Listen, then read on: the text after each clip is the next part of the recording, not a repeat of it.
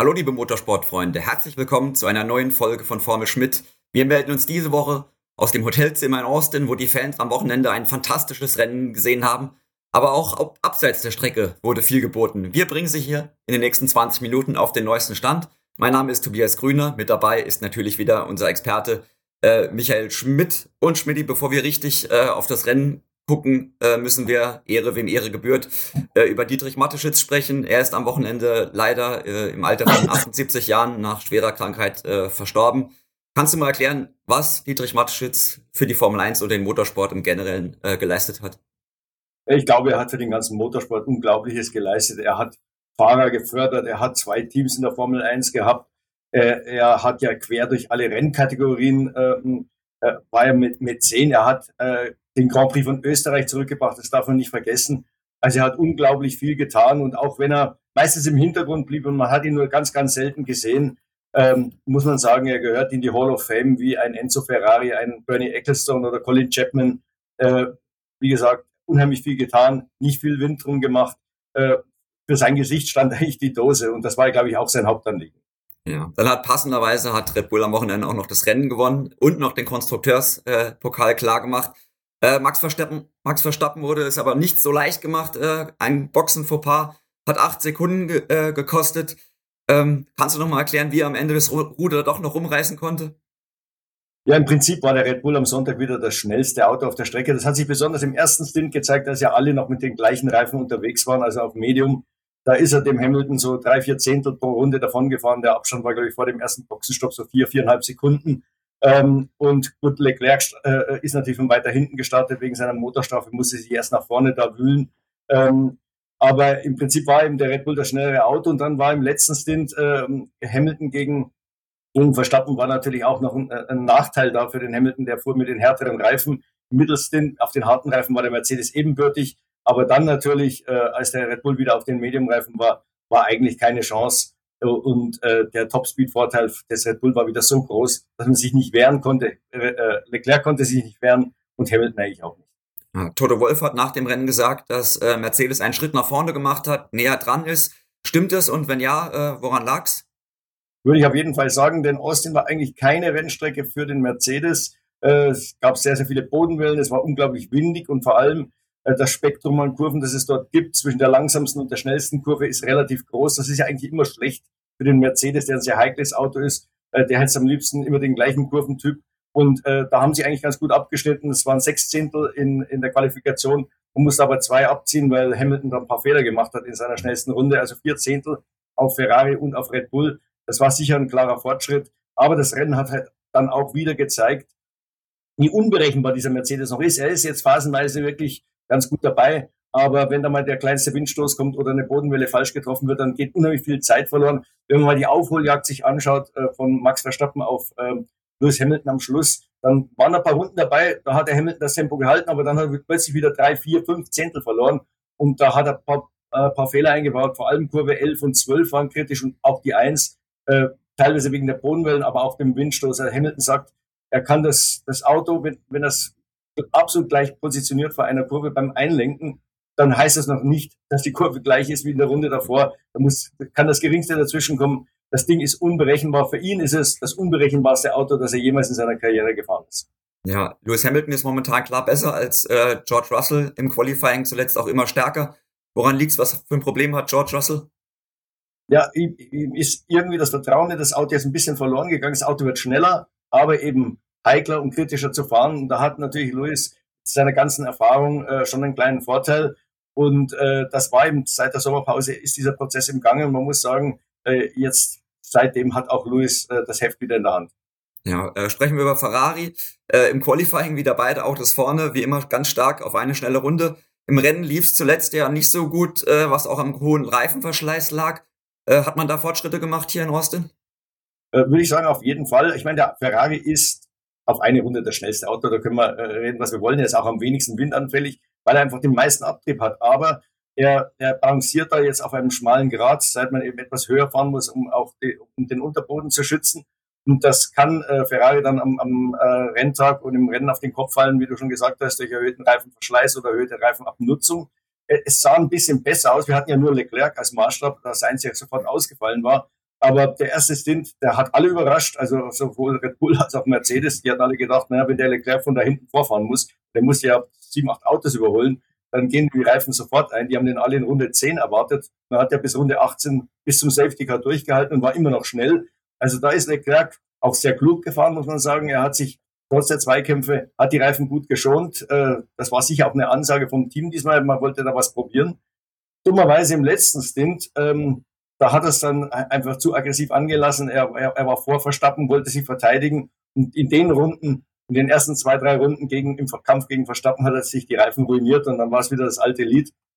Und er konnte nicht mal Hamilton erreichen. Bei Mercedes hat man eigentlich, die Ingenieure haben fest damit gerechnet, dass der Leclerc äh, in den letzten Runden noch kommt. Aber, wie gesagt, die gingen von dem ersten Stint aus, haben den auf den letzten übertragen, wo es ja eigentlich einfacher wäre, die Reifen zu schonen. Aber da hatte man eben nicht auf der Rechnung, dass der Leclerc sich da am Anfang die Reifen ein bisschen verheizt.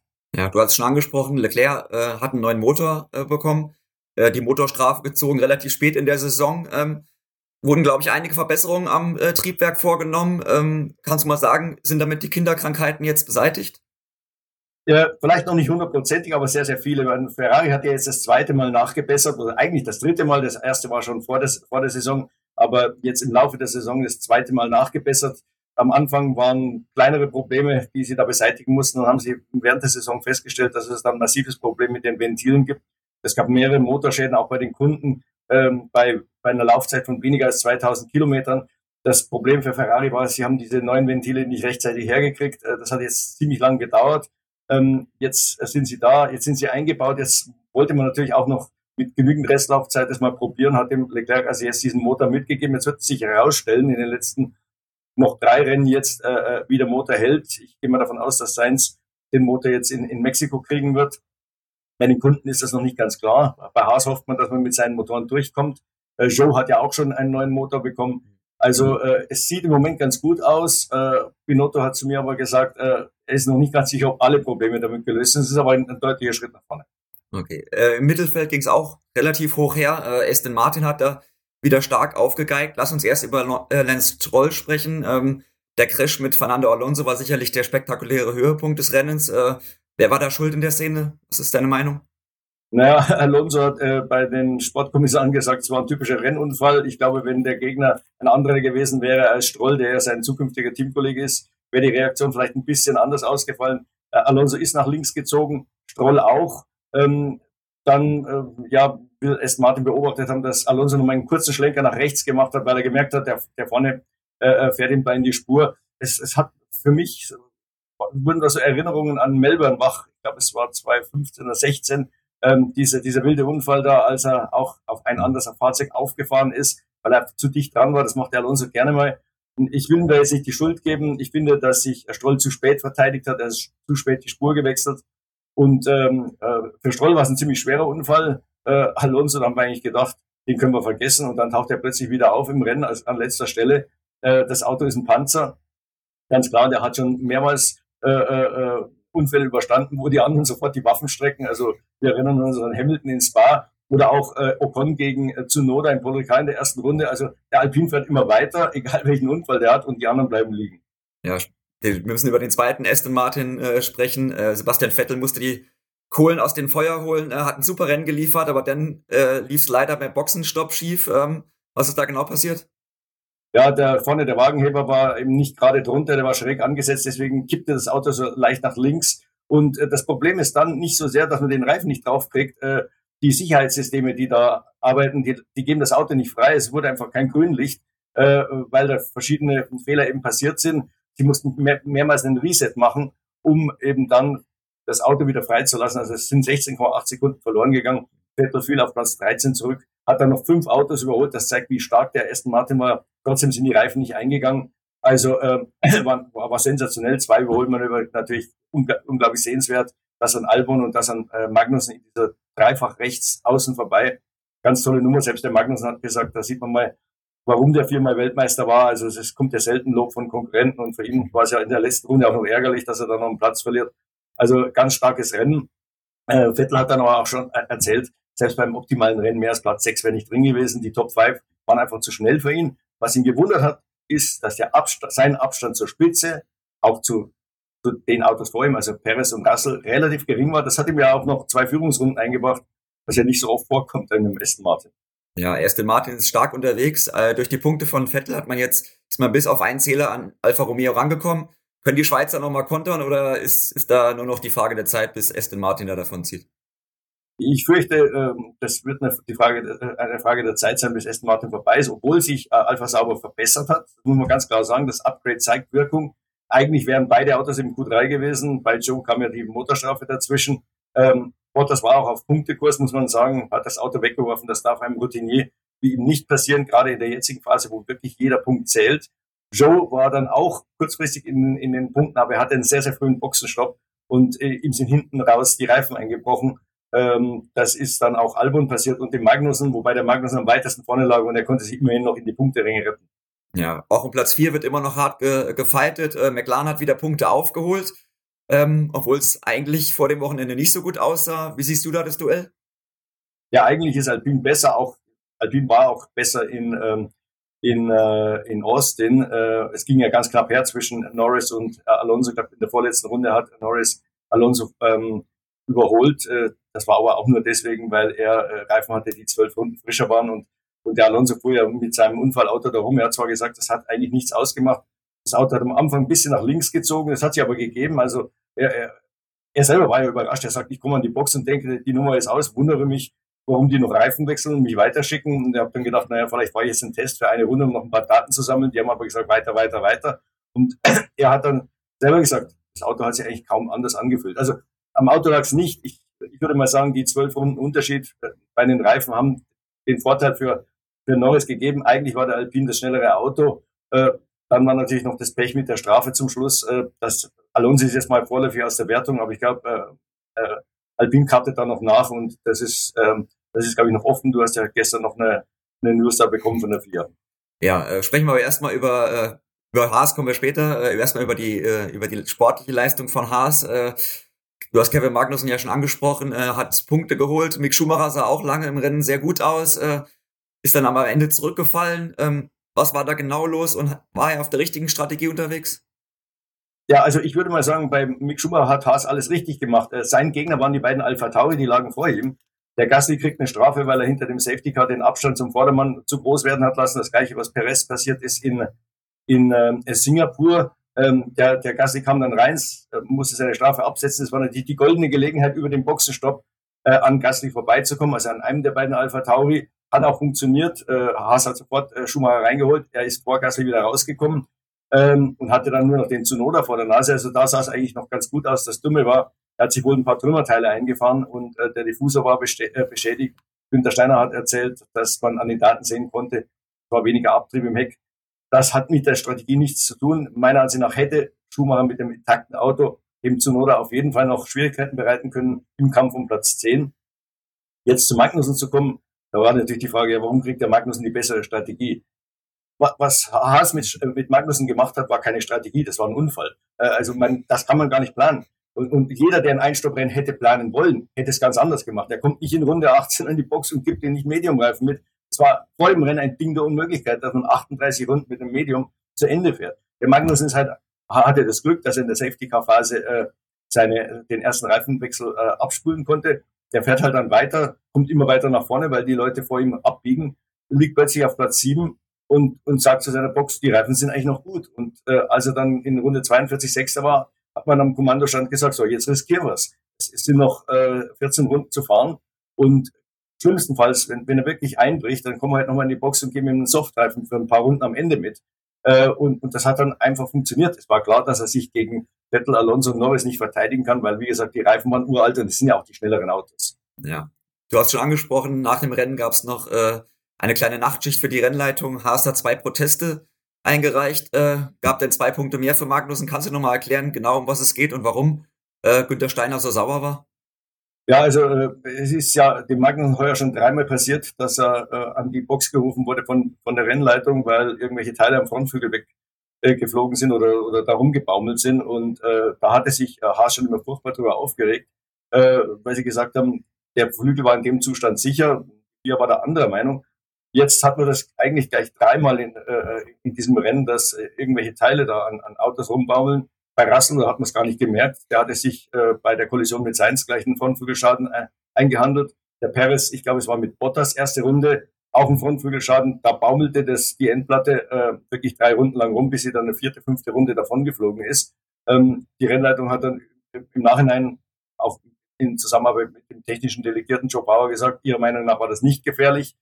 Äh, da bin ich ein bisschen anderer Meinung. Also das war wirklich nichts anderes als bei Magnussen in den zumindest zwei der drei Fälle. Und äh, dann kam noch der Alonso, der ist mir ehrlich gesagt gar nicht aufgefallen, dass der Spiegel da äh, so halb abgebrochen war. Und äh, natürlich hätte ihn Alpine den Spiegel wegreißen müssen. Beim, beim Boxenstopp haben sie ja unterlassen. Aber nochmal, wenn das der Rennleitung während des Rennens nicht auffällt, ist es nach dem Rennen, muss man da meiner Ansicht nach nicht mehr nachkarten. Also ich wundere mich, dass es eben bei dem Alonso nicht gesehen haben und bei dem Perez nicht gesehen haben. Äh, in beiden Fällen, meiner Ansicht nach, hätte man den Protest gar nicht zulassen dürfen. Ja, Alonso äh, wurde dann zurückgestuft. Jetzt hat Alpine Gegenprotest eingereicht, auch wegen Formfehler. Angeblich hat Haas den eigenen Protest zu spät gelauncht. Also das wird uns noch ein bisschen beschäftigen. Ähm, wo wir gerade bei Haas sind, müssen wir auch über äh, Mick Schumacher und seine Zukunft sprechen. Ähm, bei Williams äh, wurde der zweite Fahrer für nächstes Jahr jetzt äh, fix gemacht, Logan Sargent. Äh, bekommt das Cockpit, hat Jos Capito bestätigt, wenn er denn die Superlizenz äh, äh, klar macht in Abu Dhabi in der Formel 2. Wie groß ist die Chance oder die Gefahr, dass das nicht klappt? Naja, sie ist eigentlich nur theoretischer Natur. Er ist ja Dritter in der, in der Formel 2 Meisterschaft. Es gibt noch ein Rennen. Er hat 25 Punkte Vorsprung auf den siebten Platz, den er erreichen müsste. Und ähm, man kann, glaube ich, 38 Punkte machen so einem Wochenende, wenn man wirklich alle Pole Positions und alle schnellsten Runden fährt und beide Rennen gewinnt. Aber äh, das müsste, müsste ja bei mehreren Fahrern dann passieren, die so weit zurückliegen, dass sie sehr, sehr viele Punkte machen. Das ist fast nicht möglich. Also ich würde mal sagen, der Sargent ist mehr oder weniger gesetzt. Ja, bleibt für Mick Schumacher nur noch ein Cockpit äh, bei Haas. Äh, Günther Steiner will sich da nicht in die Karten schauen lassen, will auch äh, die Entscheidungen jetzt noch nicht ankündigen, keine Deadlines setzen. Was erwartest du? Wie geht's weiter? Was kommt am Ende raus? Hat Schumacher da noch eine Chance? Er hat nur eine Chance, wenn er wirklich weiter stark fährt. Er ist stark gefahren und äh, das Team hat auch zugegeben, das war nicht seine Schuld, dass er da jetzt nicht in die Punkte gefahren ist. Äh, Günther Steiner hat auch nochmal explizit gesagt, er ist ein tolles Rennen gefahren bis zum Boxenstopp. Wenn dann was kaputt geht am Auto und das war ja auch nicht kein technischer Defekt, es war halt einfach Pech, dass er da über Turmerteile gefahren ist, lagen ja genügend rum nach diesem Crash. Da, ähm, da, äh, da muss ich sagen, ist er wieder ein gutes Rennen gefahren. Es wäre natürlich schön, wenn er das mal durch Punkte wieder krönen könnte. Und das könnte ihm vielleicht noch eine Chance äh, ermöglichen. Im Moment würde ich mal sagen, hat Hülkenberg die etwas besseren Chancen. Aber ich sehe es jetzt noch nicht hundertprozentig, äh, äh, so hundertprozentig schwarz für Mick Schumacher. Ja, wir müssen zum Abschluss noch über zwei, vier Themen sprechen. Äh, einmal Suzuka nochmal, äh, äh, ja, nacharbeiten. Da gab es ja den Skandal mit dem Bergekran, der auf der Strecke unterwegs war und dafür gefährliche Situationen gesorgt hat. Die FIA hat äh, ihren Report veröffentlicht in Austin. Was stand drin und bist du zufrieden mit den äh, Untersuchungsergebnissen?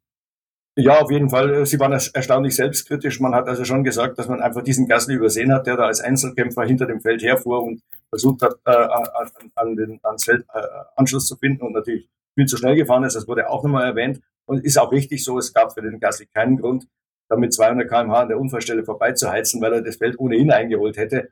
Gut, der, die rote Flagge kam so kurz vor der Unfallstelle, dass Gasly darauf wahrscheinlich nicht mehr reagieren konnte.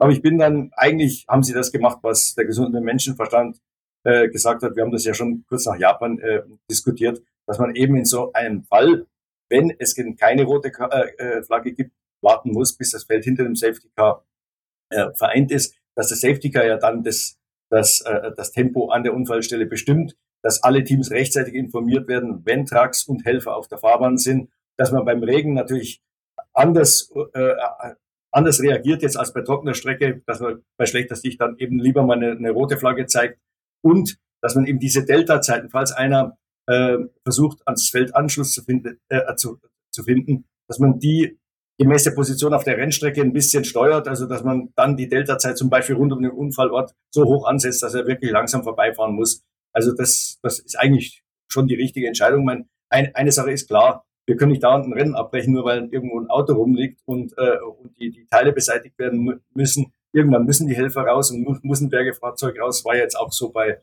bei Stroll, ähm, als er da äh, auf der langen Geraden lag. Äh, aber es muss eben erst das Feld eingefangen sein. Ja. Auch der Budget Cap Streit hat die vier nochmal beschäftigt. In Austin äh, wurde viel geredet. In der Pressekonferenz ging es hoch her. Zach Brown gegen Christian Horner. Ähm, Horner hat äh, ja viel erklärt, um viel Verständnis geworben, warum Red Bull da äh, ja Probleme hatte und warum da nicht alles ganz klar war. Sind das Ausreden oder hat Horner da berechtigte Punkte deiner Meinung nach?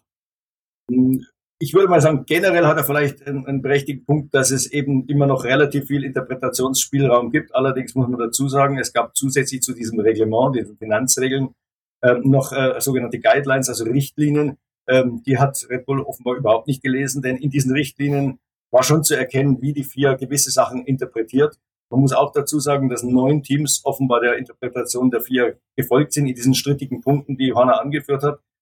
Was natürlich gar nicht geht, meiner Ansicht nach, ist, ist, dass er sagt, ja, in den relevanten Kosten sind wir unter dem Limit geblieben. Wir hatten keinen Vorteil, was das Auto angeht, für 21, 22. Es gibt keine relevanten und irrelevanten Kosten. Alle Kosten sind relevant. Wenn man das Kantinenessen, das ja eigentlich zum Budget Cap zählt, eben nicht mit einrechnet, nehmen wir mal als fiktives Beispiel, äh, dann ist das auch relevant, weil das Geld, das man sich beim Kantinenessen spart, äh, kann, könnte man rein theoretisch ins Auto, äh, ins Auto stecken. Also es sind, alle Kosten sind relevant. Und äh, ich glaube, äh, Red Bull, und das ist ein bisschen typisch für diesen Rennstall, die sind halt in allen Punkten wieder ans Limit gegangen. Das machen sie ja auch technisch so. Und, und, und die haben wahrscheinlich gedacht, so, das Budget Cap, das hat da ein paar Lücken, ein paar Grauzonen, die loten wir jetzt aus. Es hätte ihnen aber klar sein müssen, dass im ersten Jahr, dass es da kein Pardon geben, darf. Denn dann liegt die ganze Idee am Boden im Sterbebett. Und das, das, kann, das kann die Formel 1 nicht zulassen, weil das ist ihr Instrument für fairen Wettbewerb in der Zukunft. Und wenn sie den aufgeben, dann kommen wir wieder zurück zu den alten Zeiten, wo der der Beste ist, der die meiste Kohle in der Kasse hat. Und dann, äh, das kann man voraussagen, was dann passiert. Dann werden drei, vier Teams relativ schnell sterben und neue kommen nicht dazu, weil sich kein Mensch auf so ein Himmelfahrtskommando einlässt, wo man, äh, keine Ahnung, eine halbe Milliarde ausgeben muss, um Rennen zu gewinnen. Ja, Christian Horner hat ja viel diskutiert in Austin, am Rande von Austin mit äh, dem FIA-Präsidenten. Äh, wie geht's da jetzt weiter? Äh, ist da eine Lösung in Sicht? Ähm, ja, und wie könnte eine Strafe aussehen? Ja, also äh, zuerst mal fand ich das äußerst unglücklich, diese ganzen Treffen da, die offensichtlich nicht geplant waren, aber natürlich dann zufällig oder auf Zuruf äh, ähm, doch passiert sind. Das sah so ein bisschen aus, äh, Ross Braun hat mir gesagt, als würde man da über die Strafe wie auf einem Teppichbasar verhandeln. Der Präsident hat eigentlich nichts mitzureden. Äh, die, der ganze Prozess, die, die Buchprüfung, aber auch die Straffindung liegt in Händen des äh, sogenannten Cost-Cap-Administrators und später sollte es zu einer Verhandlung kommen, äh, eine, einer Jury. Äh, da darf der Präsident nicht mitsprechen, das macht auch Sinn. Also eigentlich war, wenn Christian Horner geglaubt hat, er könnte da den äh, Präsidenten weichklopfen oder irgendwie um Mitleid bitten, wäre es eigentlich sinnlos. Also wenn, wenn, wenn die COSCAP-Administratoren äh, jetzt auf den Präsidenten reagieren würden, wäre das sicher grundfalsch. Äh, das ist das eine. Ähm, was man so hört, äh, im Hintergrund hat sich Red Bull mit der FIA bereits auf eine Strafe jetzt geeinigt wurde noch nicht kommuniziert. Sie hätte eigentlich am Samstagabend, Sonntag früh kommuniziert werden sollen, aber dann äh, erreicht, hat uns ja die, die, die Nachricht vom Tod von Dietrich Mateschitz äh, erreicht. Da war klar, äh, aus Pietät, dass man das jetzt mal ein paar Tage verschiebt. Ich rechne damit, dass wir vor Mexiko, vielleicht Mittwoch, Donnerstag, Freitag, äh, dann die äh, Strafe äh, erfahren werden. Was man so hört, es wird eine ziemlich heftige Geldstrafe werden und äh, weniger Windkanalzeit in der Zukunft. Wie viel das sein wird, weiß man nicht. Sind sicher reine Spekulationen, wie so viel jetzt in diesem Fall spekuliert wurde. Einige haben jetzt so ein bisschen die Angst, dass man ja da ein bisschen rumgehandelt hat, ja ein bisschen mehr Geld und weniger Windkanalstrafe. Äh, das werden wir sehen, wenn es rauskommt. Dann werden wir auch immer die, die wahren Zahlen äh, ähm, erfahren. Christian Horner sagt ja, dass alles, was da in der Presse rumgegeistert ist, ist meilenweit von dem entfernt, um was es eigentlich geht. Werden wir dann, wie gesagt, sehen, sobald ein Urteil da auf dem Tisch liegt. Ja, ist ja schon mal schön, dass es sich nicht ewig Monate noch äh, hinziehen wird. Du hast Mexiko schon angesprochen, äh, nächstes Rennen schon äh, am kommenden Wochenende. Red Bull war immer stark äh, in der Höhenluft. Ähm, kannst du noch mal erklären, woran das liegt und ist es dieses Jahr wieder so? Ja, äh, das liegt das lag in der Vergangenheit meistens eben auch am Motor, weil Honda eben äh, äh, anderen Turbolader hat. Von der, von der Größe her ist die Konkurrenz und da ein bisschen weniger Leistung eingebüßt hat. Ähm, die Turbos muss nicht so hoch drehen. Äh, das kann wieder ein Vorteil sein. Ich glaube, Honda hat seine Strategie beibehalten, was, was, was die Architektur des Turboladers angeht. Auf der anderen Seite äh, würde ich jetzt mal sagen, Mercedes darf man nicht unterschätzen, weil der Luftwiderstand ist zwar groß von dem Auto, aber der wird natürlich in der dünnen Luft ein bisschen geringer. Mhm. Äh, außerdem ist Mexiko eine Strecke mit sehr, sehr vielen ähnlichen Kurven. Also da, Da gibt es keinen, keinen, keinen großen Unterschied zwischen den ganz langsamen und den ganz schnellen. Könnte also vielleicht für Mercedes sogar ein bisschen besser aussehen, als man es eigentlich erwarten dürfte. Ferrari wird auf eine Runde wieder schnell sein. Die Frage ist, wie sind sie im Rennen? Wie kriegen sie den Reifenverschleiß in, in den Griff? Ja, also Michael Schmidt macht uns Hoffnung. Vielleicht klappt es ja noch mit dem ersten Mercedes-Sieg dieses Jahr. Aber man muss auch befürchten, dass Max Verstappen seine Siegesserie noch weiter fortführt. Der 14. Sieg wäre ja ein neuer Rekord in der Formel 1. Wir werden uns äh, auf den Weg machen von Austin nach Mexiko äh, und dann wieder vor Ort berichten. Und danach melden wir uns natürlich an dieser Stelle wieder mit einer neuen Folge von Formel Schmidt. Bis dann, auf Wiedersehen. Servus.